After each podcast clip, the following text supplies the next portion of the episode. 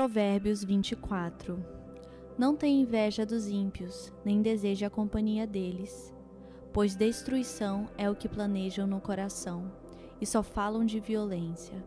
Com sabedoria se constrói a casa, e com discernimento se consolida. Pelo conhecimento, os seus cômodos se enchem do que é precioso e agradável.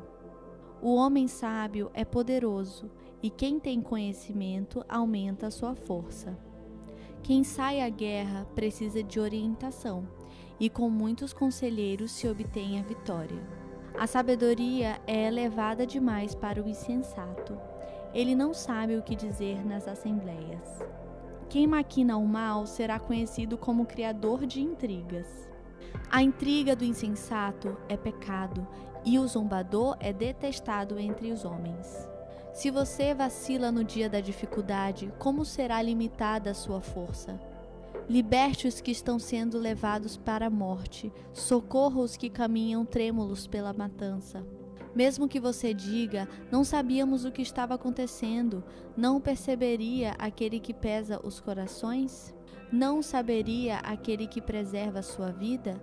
Não retribuirá ele cada um segundo o seu procedimento?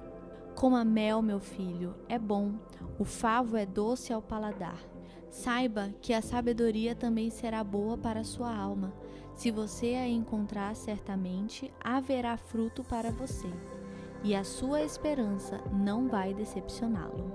Não fique de tocaia como faz o ímpio contra a casa do justo, e não destrua o seu local de repouso. Pois ainda que o justo caia sete vezes, tornará a erguer-se, mas os ímpios são arrastados pela calamidade.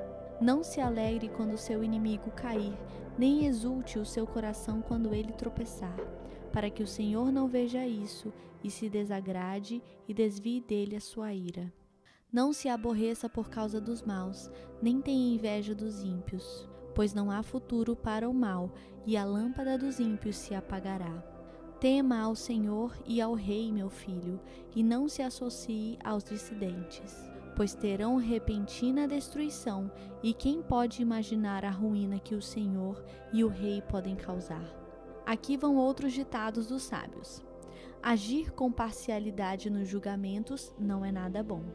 Quem disser ao ímpio, você é justo, será amaldiçoado pelos povos e sofrerá a indignação das nações mas os que condenam o culpado terão vida agradável, receberão grandes bênçãos.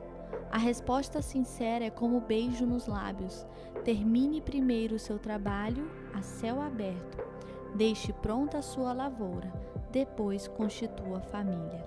Não testemunhe sem motivo contra o seu próximo, nem use os seus lábios para enganá-lo. Não diga: farei com ele o que fez comigo, ele pagará pelo que fez. Passei pelo campo do preguiçoso, pela vinha do homem sem juízo. Havia espinheiros por toda parte. O chão estava coberto de ervas daninhas e o muro de pedra estava em ruínas. Observei aquilo e fiquei pensando. Olhei e aprendi esta lição. Vou dormir um pouco, você diz. Vou cochilar um momento. Vou cruzar os braços e descansar mais um pouco. Mas a pobreza lhe virá como um assaltante e a sua miséria como um homem armado.